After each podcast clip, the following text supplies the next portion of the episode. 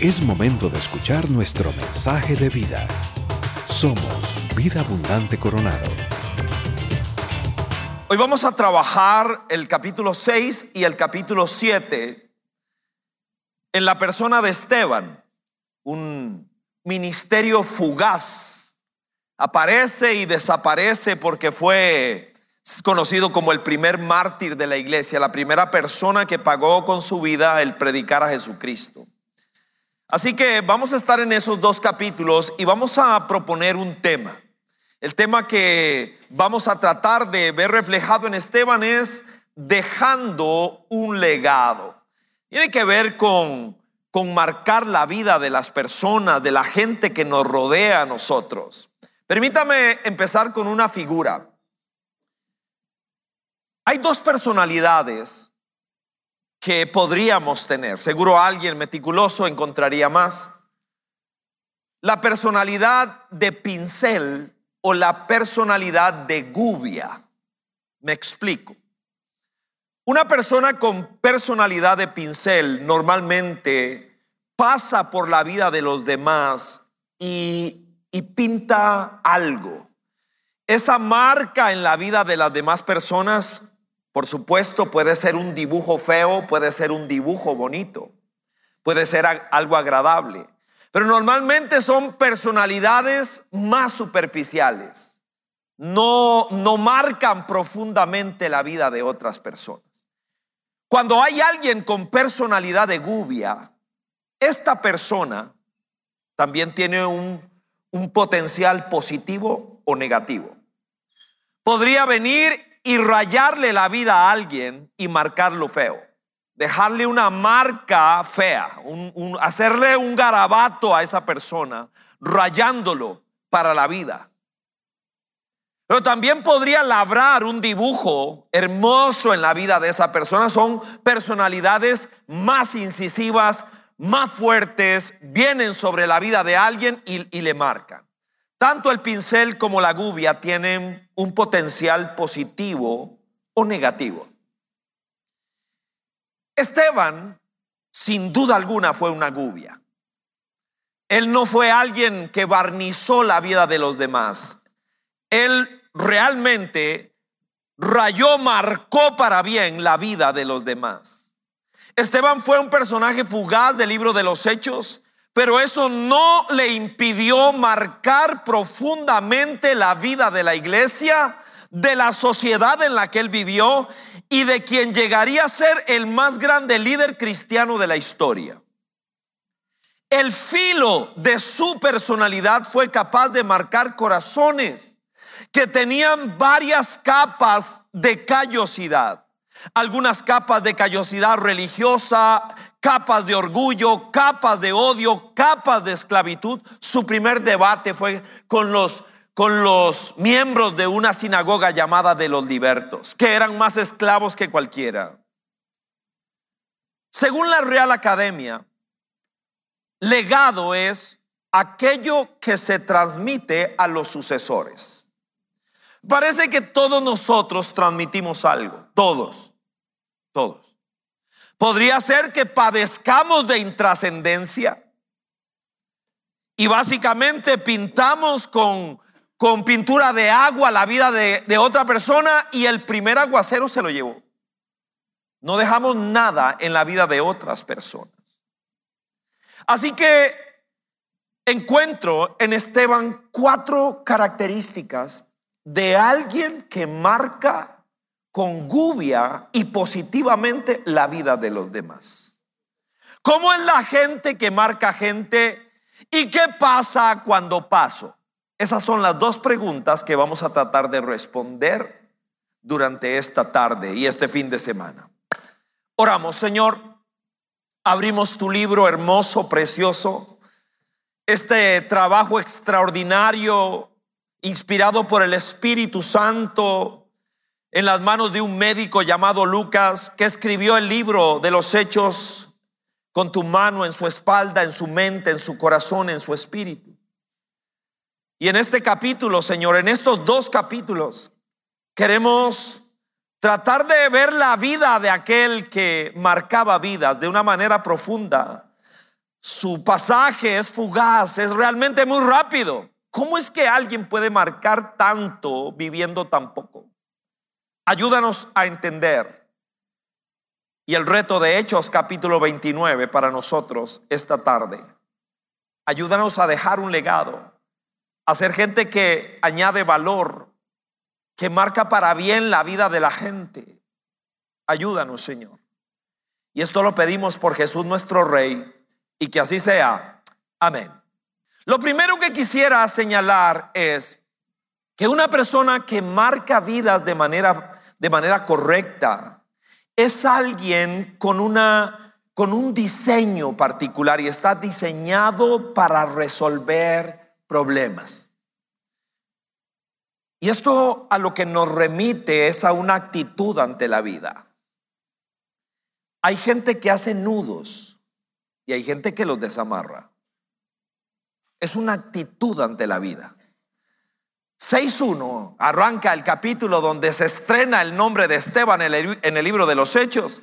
Y dice, en aquellos días, está hablando de la iglesia, han pasado algunos meses después del Pentecostés, la iglesia ha venido creciendo. Dice, en aquellos días al aumentar el número de los discípulos, se quejaron los judíos de habla griega contra los de habla aramea de que sus viudas eran desatendidas en la distribución diaria de los alimentos. Básicamente es un, pantallazo del nacimiento de la iglesia y el, el desarrollo de la iglesia. Lo que quiero destacar de eso es que la iglesia empezó a crecer y al mismo tiempo empezaron a crecer los problemas. Inmediatamente. Casi que podríamos trazar un paralelo entre el desarrollo y el crecimiento de la iglesia y la cantidad de problemas que pueden llegar a surgir. Porque el ser humano es conflictivo. Y mientras más seres humanos haya en una canasta, más conflictos potencialmente nosotros podemos encontrar. Así que cuando surge este problema, lo que dice la Biblia es que los apóstoles, Pedro, Juan, Jacobo, dijeron, no podemos resolver esto. Escojamos siete personas que nos ayuden a desamarrar nudos, a arreglar problemas. Y el primero que mencionan es al hombre que vamos a estudiar, que estamos estudiando hoy, Esteban. Él es el primero en la lista. Esteban es el que nos va a ayudar a desamarrar todo este enjambre que estamos teniendo. Los problemas son parte del panorama de la vida. No existe nadie que no tenga problemas. No hay ningún lugar donde no haya problemas. No importa la carita que usted vea en la vida de alguien. Mire, todos tenemos diferencias. Todos tenemos problemas. Todos. Todos. Ahora, hay personas que provocan problemas. Hay personas que atizan los problemas. O sea, llega, el problema está de un tamaño y esa persona se va a encargar de hacerlo el doble. Porque ese es su ministerio. Esa es su vida. A eso se dedican. Hay otras personas que solucionan. Este es Esteban. Este es Esteban. Lastimosamente abundan las personas negativas, las personas tóxicas, las personas problemáticas, conflictivas y complicadas. El lema de estas personas es, ¿para qué hacerlo fácil si puedo hacerlo difícil?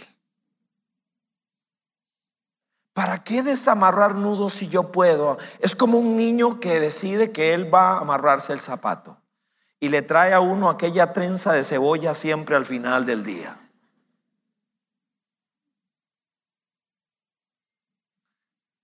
¿Cómo es alguien que soluciona problemas? Llega con la actitud de arreglar, de reparar, de clarificar, de sanar, de ayudar. Esteban era alguien que solucionaba problemas. Eh, cuando hay alguien con esta actitud, empieza a marcar las vidas de los demás.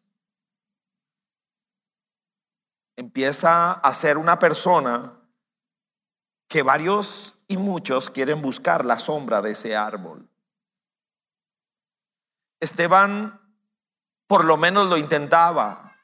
La iglesia empezó con un problema de murmuración, era un problema donde había eh, un recelo racial, porque entonces eh, los que eran judíos y los que eran de helenistas, y entonces, y, y ahí Esteban nos va a ayudar con esto. Era una persona positiva en el sentido cristiano de la palabra. Suma. Es alguien que aspira, ay Dios, ayúdame para aportar ideas. En el devocional que hacemos mi esposa y yo en las noches, nos encontramos una historia que busqué con mayor detalle.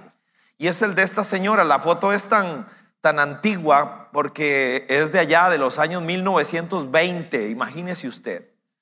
Esta señora era la esposa del director de lo que era la cárcel más terrible en los Estados Unidos en aquellos años.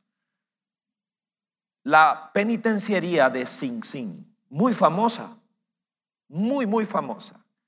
Eso era de horror, según narran la historia. De horror era aquello. Y llevan a su esposo como el encargado.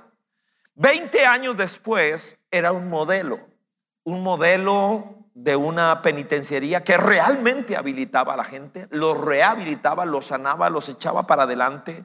Habían tasas bajísimas de violencia y una tasa altísima de gente que salía y se reincorporaba a la sociedad. Cuando le preguntaron de qué se trata, cómo lo hizo, él dijo, el secreto de esto fue mi esposa. Ella era conocida como el ángel de Sin Sin.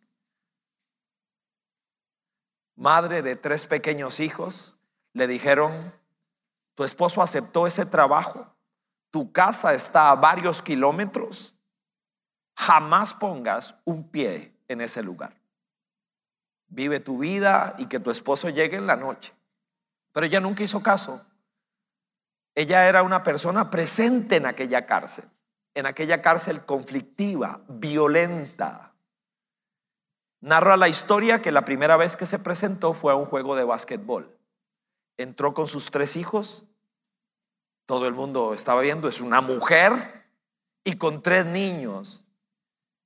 Y aunque le abrieron espacio entre las autoridades y los oficiales, ella decidió sentarse en la gradería entre los internos. Y ahí empezó su historia.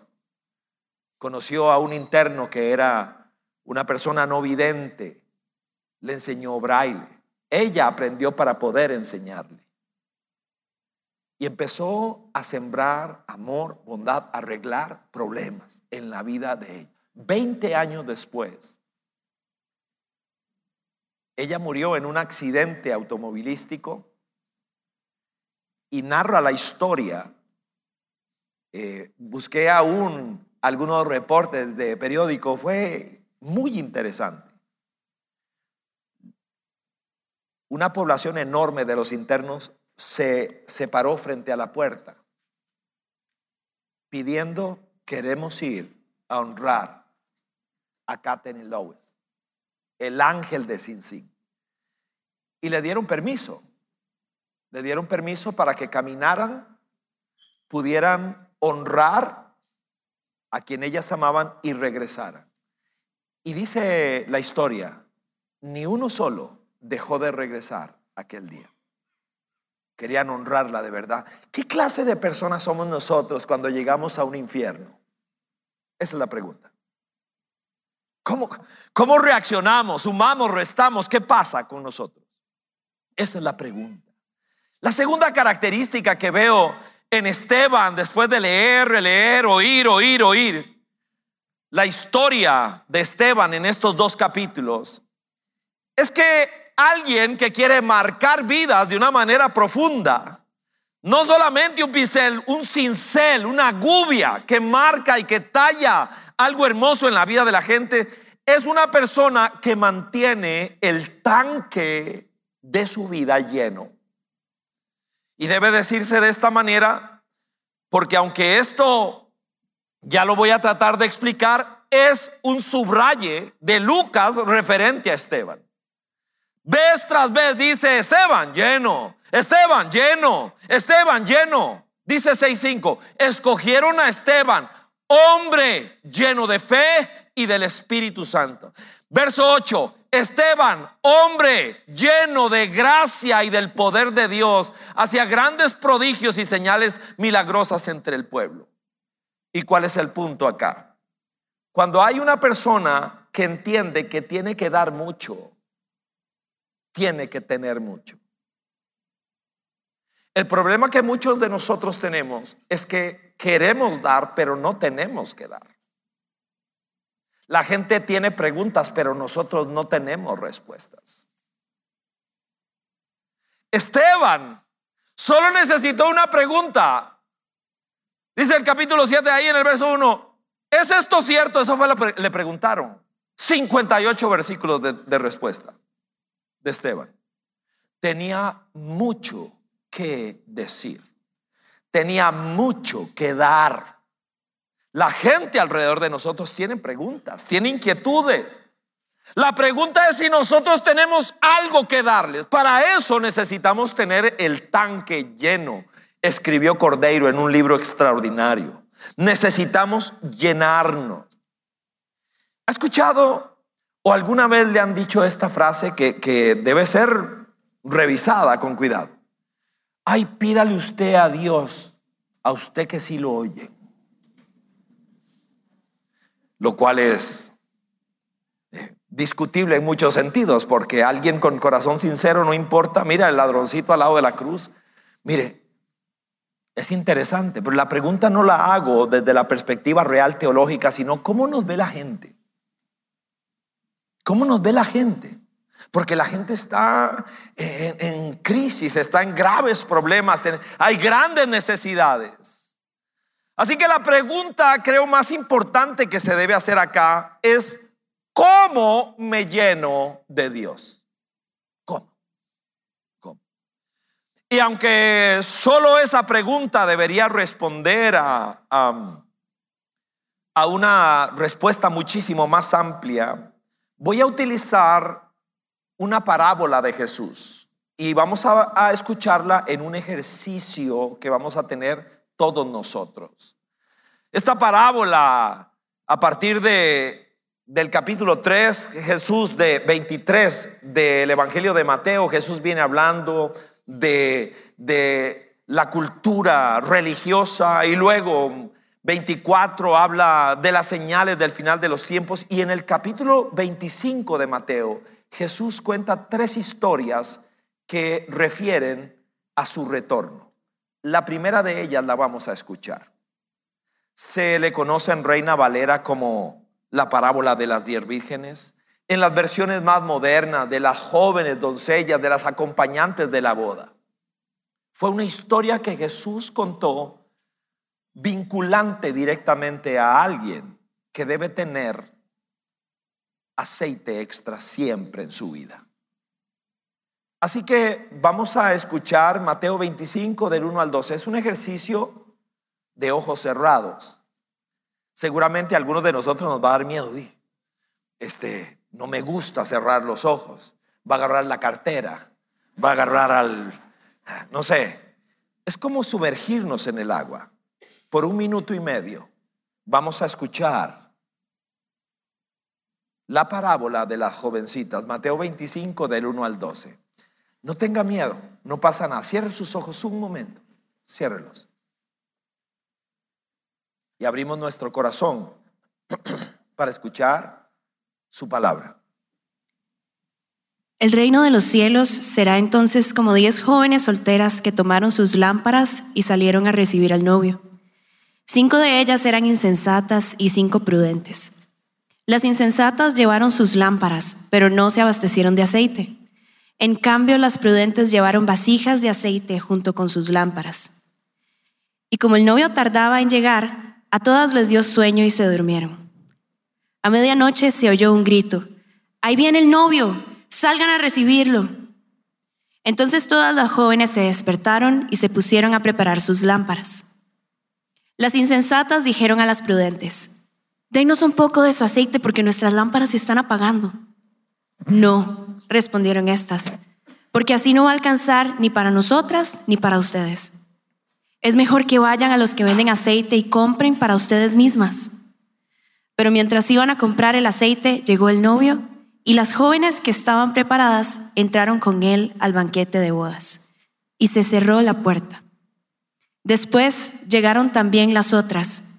Señor, Señor, suplicaban, ábrenos la puerta. No, no las conozco, respondió él. Abra los ojos. ¿Okay? Vio que no duele, no, duele, no pasó nada. Fíjese a ver si tiene todo ahí a la, a la par. La parábola que acabamos de escuchar refiere al aceite extra. Primero que nada, Jesús nos acusa a todos en la iglesia a ser dormilones, a tener tendencia a, a dormirnos, a perder la conciencia. Pero rápidamente de esa historia extraigo cuatro lecciones. Uno, todos debemos tomar decisiones de vida a la luz de la venida de Jesucristo. Dos, cada persona tiene que ocuparse de su condición espiritual. No puedes echarle la culpa a nadie. No puedes echarle, no puedo echarle la culpa a nadie. Tres, las vidas vacías y apagadas se cierran la puerta. Cuatro, solamente el aceite del Espíritu Santo impulsa una vida de integridad en Cristo. Hay dos grupos muy marcados en esta parábola. Uno, los insensatos tomaron en poco cualquier cosa que se les dijera, irresponsables, no hicieron lo que tenían que hacer, altamente impuntuales en sus citas con Dios. Y por otro lado, los prudentes, los preparados y los previsores. Y me toca a mí contestar dónde estoy, no a otra persona, dónde estoy. Le contaba a un grupo de amigos la semana anterior que hay un partido que nunca se jugó, pero que yo nunca olvidaré. Vea qué extraño. Nunca se jugó y nunca lo voy a olvidar. Era el juego entre Saprissa y la Universidad Católica de Chile. El lateral derecho, a quien yo seguía, Tupper, alto, rubio, potente, de la selección de Chile, una estrella, Terminó el desayuno en el Hotel Colón, terminó el desayuno, se levantó, subió a la azotea del Hotel Colón y de ahí se lanzó de cabeza, quitándose la vida. Obviamente el partido se suspendió, un trauma para todos, el país conmocionado, Chile conmocionado, una cosa impresionante. La pregunta que yo me hago es, ¿qué pasó? ¿Qué pasó con una persona que tiene mucho dinero, apuesto, de mucho éxito? ¿Qué pasó? ¿Qué pasó con los que estaban a la par? No vieron, no escucharon, no sintieron. ¿Qué pasó? ¿Qué pasó con el compañero de cuarto? ¿Qué pasó? ¿Qué ocurrió con los que estaban sentados a la mesa al desayuno? ¿Qué pasó? Hay mucho dolor, mucha necesidad. ¿Y sabe qué espera Dios de nosotros? Que estemos llenos, porque necesitamos dar. Número tres. En tercer lugar, lo tercero que veo en la vida de, de Esteban es que lanza un desafío, una vida que marca gente, una vida, una persona que labra, que, que talla algo profundo en la vida de los demás, nos reta a conocer, y hablo de la palabra de Dios, a conocer, entender y aplicar. Hay gente que puede conocer mucho de la palabra de Dios, pero no termina de entender, ni siquiera sabe lo que está diciendo. Eso es posible, es dramático, pero es posible. Y hay gente que sabe, que entiende, pero no aplica, no lo vive. Y, el chiste de esto es vivirlo, es aplicarlo, es tratar de agarrar mi vida y acomodarla a lo que estoy aprendiendo de Dios. Esto nos remite a la sabiduría. El primer concepto nos remitía a la actitud. El segundo concepto que estudiamos nos remite a la responsabilidad de que hay que dar, de que tenemos que dar y para eso hay que estar llenos. Y este a la sabiduría. La sabiduría es un concepto especial. La sabiduría es saber y hacer. De eso se trata. En el capítulo 7, él demuestra que tiene un conocimiento trazando la historia de Israel, la historia de Abraham, la historia de Jacob con Dios y le prueba a sus oyentes que Dios genera una carretera que deposita toda su atención en Jesucristo, que es el concepto, la persona principal de la historia. Así que Él viene y traza de manera ordenada, de manera clara, la historia de Dios en la vida de Israel y por lo tanto también en la vida de la humanidad. No solo conocía, sino que entendía y aplicaba la palabra de Dios de manera extraordinaria. Es una necesidad enorme de nuestro tiempo. Poder conocer a gente que tiene conocimiento, pero también práctica y por lo tanto a eso se le llama madurez y se le llama testimonio. La ignorancia es sumamente peligrosa. La ignorancia es terrible porque porque en todos los sentidos genera peligro, pero en lo que tiene que ver con lo espiritual es terrible porque sus consecuencias son eternas. Y esto es serio realmente. Jesús advirtió de este peligro diciendo, cuidado de agarrar de un ciego para que te guíe, porque un ciego que guía ciegos caerán en el hoyo. Palabras de Cristo. Cuidado, dijo él, cuidado. Lo que está diciendo Jesús es que la verdad sí importa. Y le voy a decir algo acá.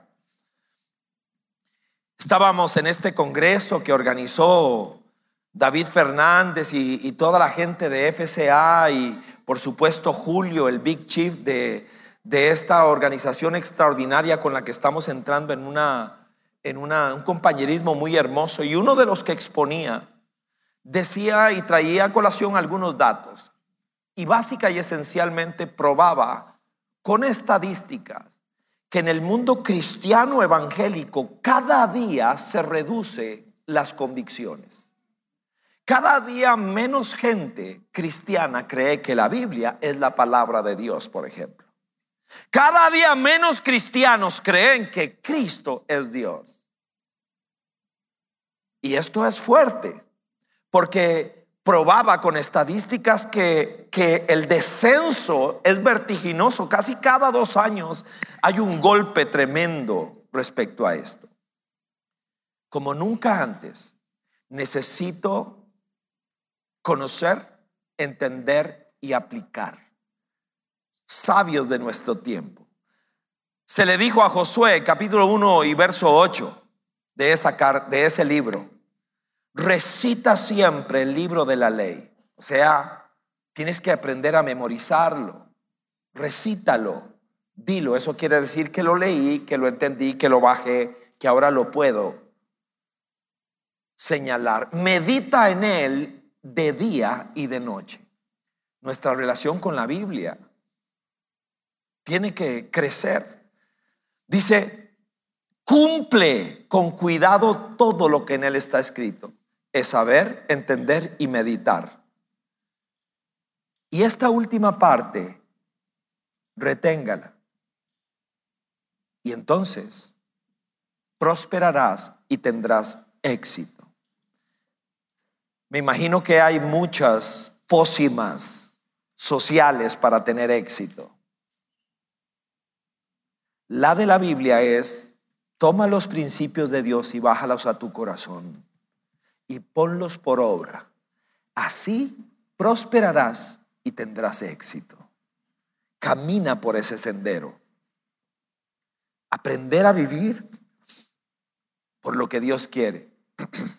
En el Congreso de la Fava, que fue en vida abundante allá del, del sur, donde pastorean Marco y Jackie, precioso tiempo, me encantó escuchar a Irene, fue la mujer eh, invitada para predicar. Y ella contó una historia que quiero replicar porque es eh, directa a este, a este punto. Dice Irene que en tiempo de Navidad agarra su carro y se va para el, para el mall, allá un mall que hay en Montevideo, va con su hija, Isabela, su hija menor. Y aquello está atestado, es tiempos de Navidad y aquello está como en cualquier otro lugar, que no hay donde conseguir un parqueo. Están dando vueltas en el bendito mall y por fin alguien le hace señas que va a salir y que se meta ahí, pero entonces la persona que va adelante reclama ese derecho. Pero Irene dice, me avisó a mí, él me volvió a ver y me dijo así, que, que yo, así que usted vaya jalando, digamos, le va diciendo a la adelante. Pero la adelante se echa para atrás y empieza la puja. Y empieza que, empieza aquello, ¿verdad? Y la señora del frente saca la cabeza y empieza a vociferarle a Irene. Que esto, que es mi campo, que aquí, que allá. Isabela que va atrás en un acto de sabiduría, jala la palanquita y se echa para atrás así para que nadie la vea. Porque aquello está caliente caliente, candente. Entonces, yo no sé si usted conoce a Irene, pero Irene es socada. Era, ella es fuerte, así como se ve. E Irene entonces mete la cara y se mete al campo así, a la brava, se mete al campo, se mete ahí, ¿verdad? Y la otra, la otra señora diciéndole de todo. Y ella ahí, ¿verdad? Que, que logró meterse a, la brava, pero logró meterse, imponerse. Y ahí empieza el Espíritu Santo a rem Y yo cuento la historia de Irene porque me da vergüenza las mías. Prefiero contar la de ella.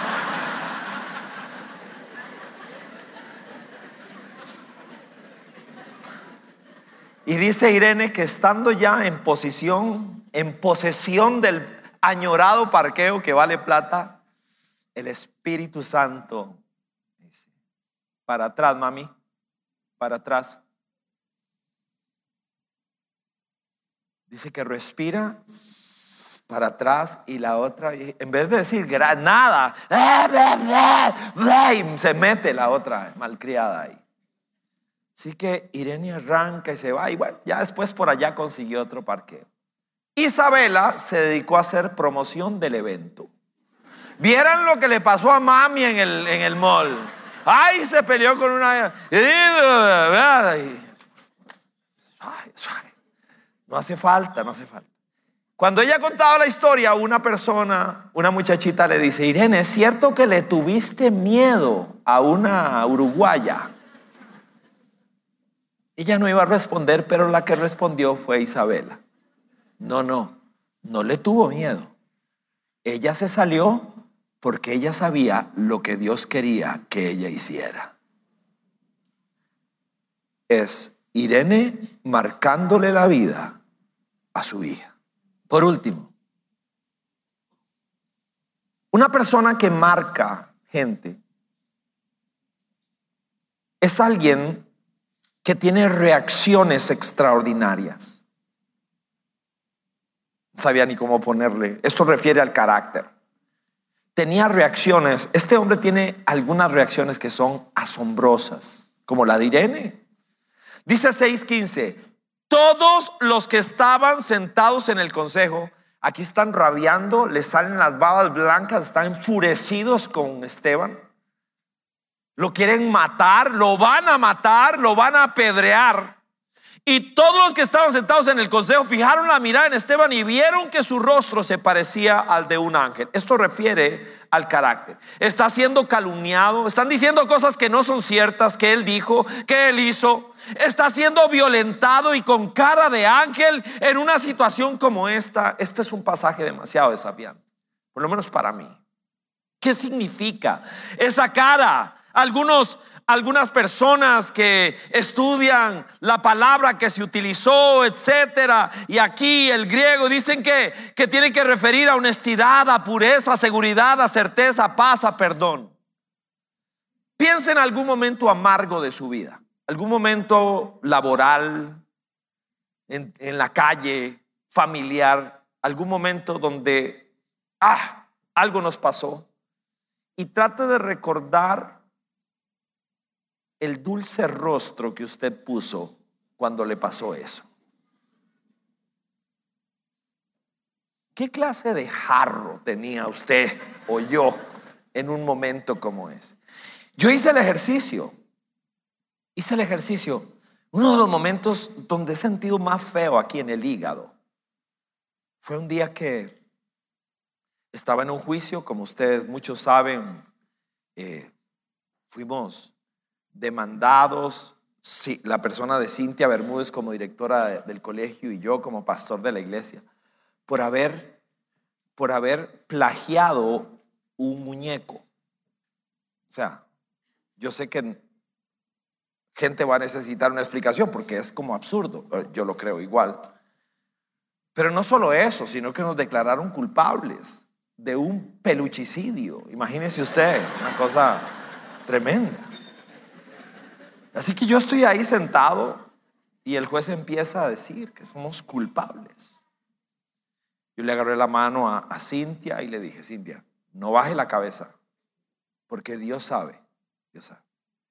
Hay gente que, que anda en búsqueda de, de dinero y va a ser capaz de cualquier cosa.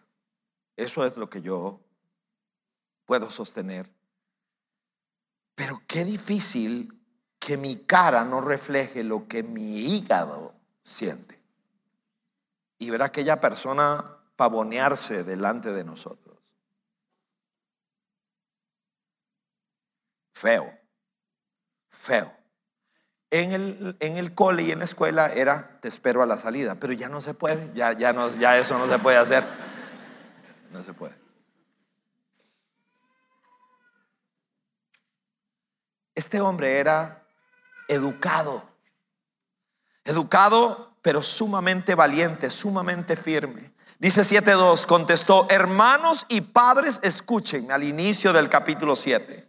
Pero en el verso 51 Después de que los ha venido trayendo y cocinando, les dice, tercos, duros de corazón, torpes de oído, ustedes son iguales que sus antepasados, siempre resistiendo a Dios, al Espíritu Santo. Su vida estaba en juego, a pesar de eso no se dio ante la presión, pero tampoco perdió la propiedad. La verdadera espiritualidad se ve reflejada en el carácter. Tenía reacciones impresionantes escogió el sendero del perdón y de la fe. Dice el verso 56, ya lo van a sepultar en piedras.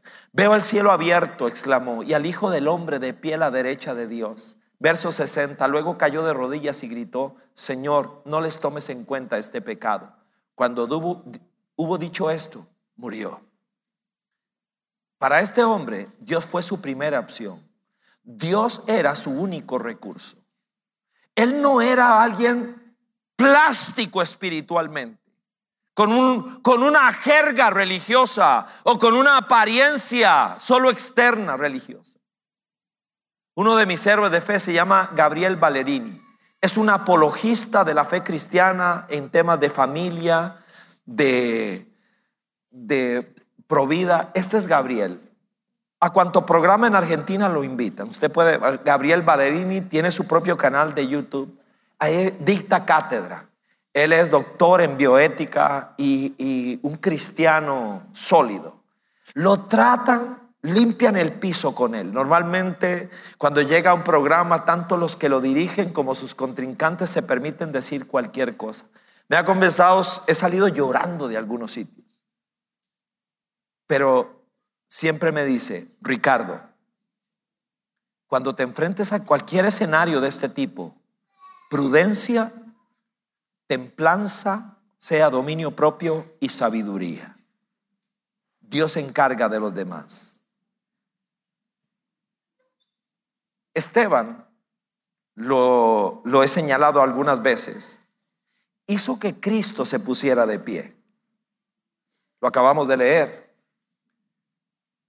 Dice la Biblia que Jesús ascendió y se sentó a la diestra del Padre.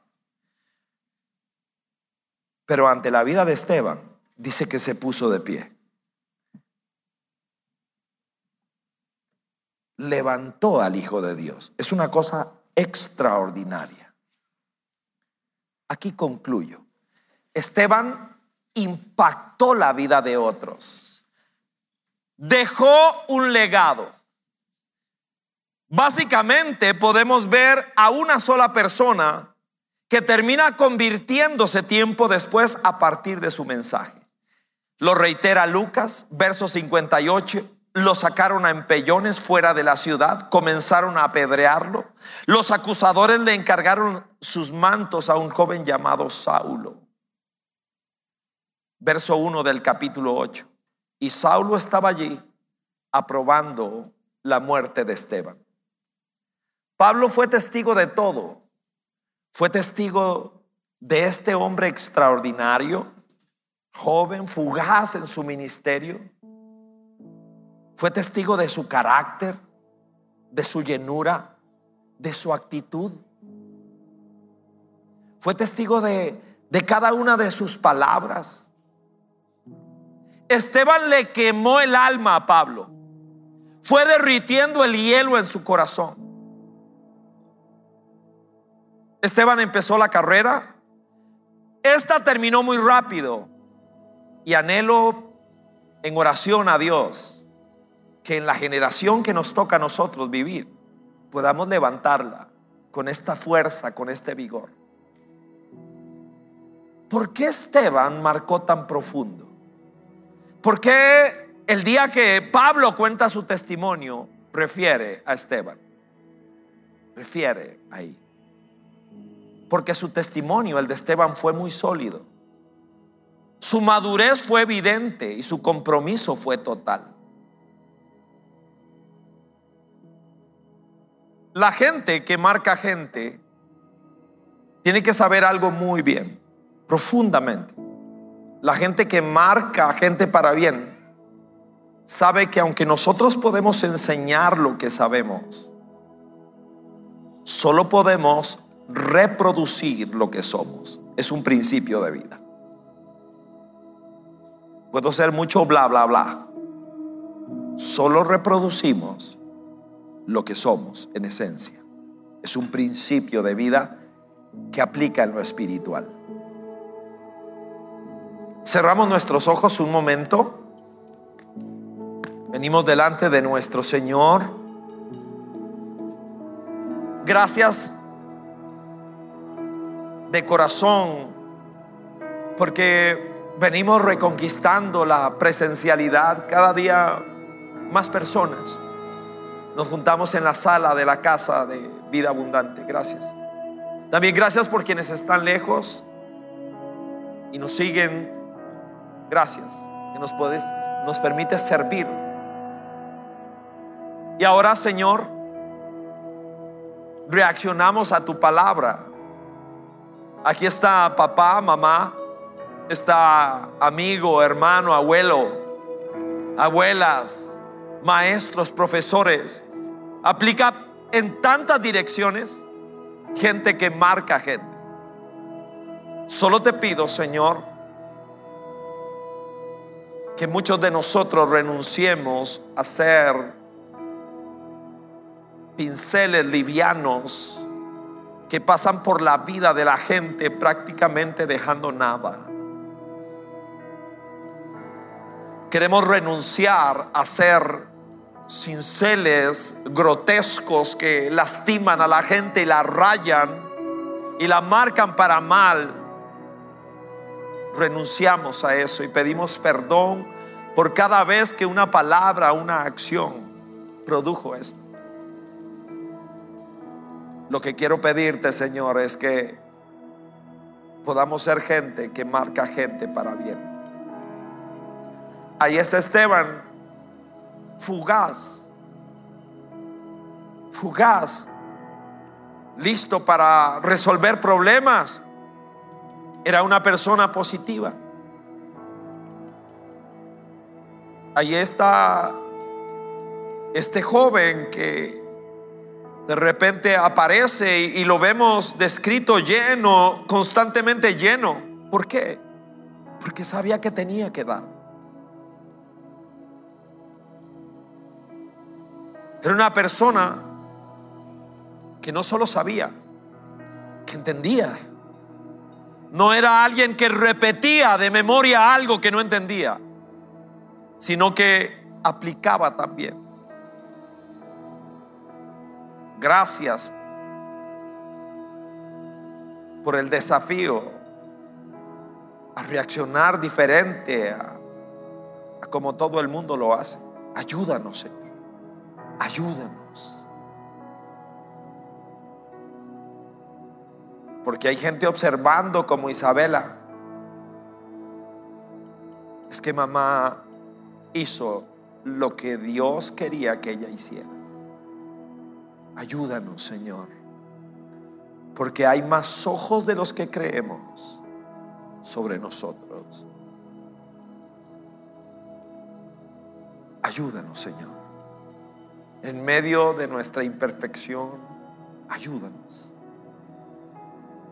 Y ahora que hemos abierto el libro de los hechos, te suplicamos que podamos encontrar allí, Señor, desafío tras desafío sobre nuestras vidas y sobre nuestra iglesia. Queremos honrarte, Señor, y queremos servirte. Queremos hacerlo bien. No es fácil, no es sencillo, pero si tú estás con nosotros lo vamos a lograr. Gracias por cada persona que decide venir a la iglesia, que no es una otra cosa que una escuela para la vida.